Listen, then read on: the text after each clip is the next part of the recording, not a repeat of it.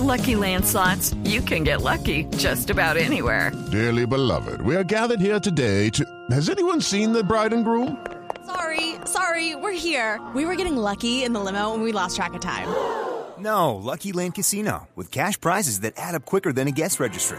In that case, I pronounce you lucky. Play for free at LuckyLandSlots.com. Daily bonuses are waiting. No purchase necessary. Void were prohibited by law. 18 plus. Terms and conditions apply. See website for details. Son las 8 de la mañana, dos minutos, hora de actualizar las noticias en Blue Radio. Atención porque las FARC volvieron a acusar al gobierno de estar tergiversando el acuerdo en materia de justicia y advierten que esto podría retrasar la firma de un acuerdo definitivo de paz el próximo 23 de marzo. Vamos a Cuba, allí está la enviada especial Jenny Navarro. Buenos días desde La Habana, alias Carlos Antonio Lozada, quien es precisamente uno de los voceros y miembro de la delegación de paz de la FARC dentro de estos diálogos con el gobierno, dice que esta agrupación manifiesta su perplejidad ante la posición adoptada por el gobierno de Colombia expresada a través de su delegación en la mesa de conversaciones Humberto de la Calle, comillas, pretendiendo constituir el acuerdo de creación de una jurisdicción especial para la paz por el comunicado elaborado para dar a conocer dicho acuerdo. Esto es lo que ha explicado Carlos Antonio Lozada, vocero de la FARC. La delegación de paz de la FARC quiere honrar sus compromisos y especialmente el acordado oralmente sobre la necesidad de concluir las presentes conversaciones de paz en un plazo máximo de seis meses. Dicho propósito no será viable si el gobierno comienza a cuestionar los acuerdos ya firmados y nos hace retroceder en lo avanzado. También dice la FARC que no hará más polémicas sobre este asunto trascendental para la reconciliación, que solo se hará con la publicación del acuerdo de jurisdicción especial para la paz, principios básicos del componente de justicia, del sistema integral de verdad, justicia, reparación y no repetición. Es decir, no hablarán más del tema y de las tergiversaciones que según ellos se han dado en las últimas horas. Desde La Habana, Cuba, Jenny Navarro, Blue Radio. 8 de la mañana a 4 minutos, 70 familias resultaron damnificadas por un vendaval que se registró en las últimas horas en la costa pacífica del Cauca. Freddy Calvache.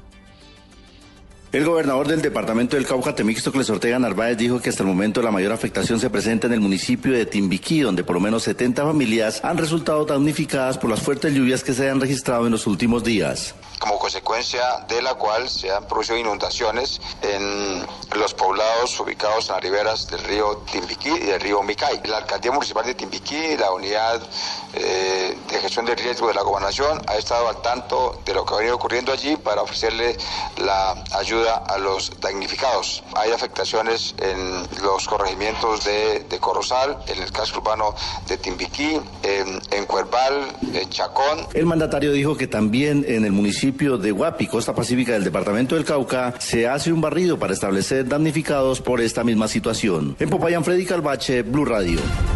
8 de la mañana, 5 minutos, con Almiller Col está denunciando que la fuerza pública tendría vínculos con algunos grupos al margen de la ley que estarían impidiendo que se tomen medidas para combatir la minería ilegal en el departamento de Antioquia. Vamos a Medellín, desde allí nos informa Cristina Monsalve. Tras el asesinato del minero Fernando Augusto Silva Henao, de 45 años de edad, en el municipio de Segovia, con Alminercol exigió al Ministerio de Minas y a la Gobernación garantías para trabajar. A pesar de haber llegado a tres acuerdos, el secretario general de Conalminercol, Rubén Darío Gómez, dijo que la protección de la fuerza pública es insuficiente debido a que en muchos casos hay alianzas entre la policía y el ejército con grupos al margen de la ley. Esa presencia no se traduce en seguridad. Yo creo que eh, ahí hay una falla en el servicio que el Estado no ha podido corregir. No me atrevo a decirlo a ciencia cierta, pero cierta complicidad que también se puede manejar con los grupos al margen de la ley. Uno de los acuerdos logrados con el Ministerio de Minas y Energías fue la seguridad por parte de la Unidad de Protección para tres mineros que hacen parte de la mesa minera. Hoy 1.600 mineros retornan a sus actividades luego de haber suspendido los trabajos este viernes por los diálogos con el Ministerio. En Medellín, Cristina Monsalve, Blue Radio.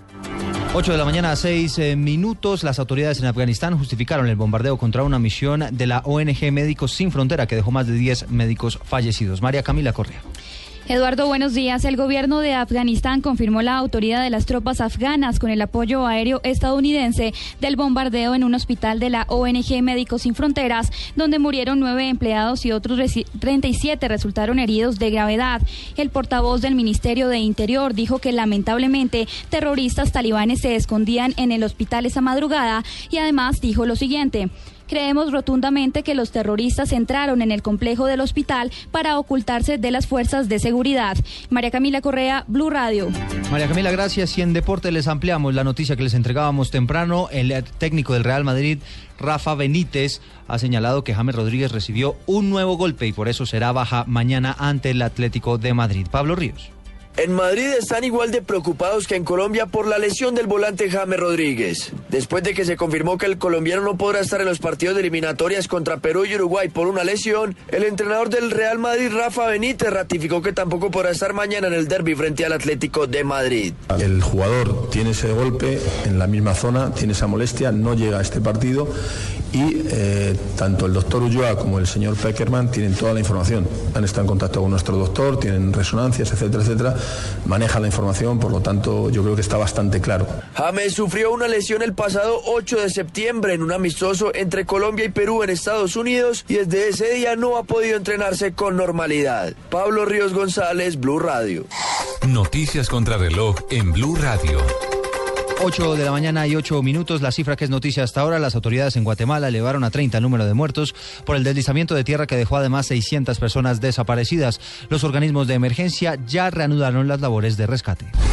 Noticia en desarrollo, las autoridades rehabilitaron la variante de Ibagué luego de un accidente de tránsito que protagonizó un tractocamión que se volteó e impactó a otros tres vehículos. El hecho deja a una persona lesionada. Y estamos atentos porque en algunos minutos la dirección de la Policía Nacional va a entregar más detalles del operativo que permitió dar de baja a alias Megateo en el Catatumbo. La ampliación de todas estas noticias las encuentra en blurradio.com. Sigan con el Blue Jeans.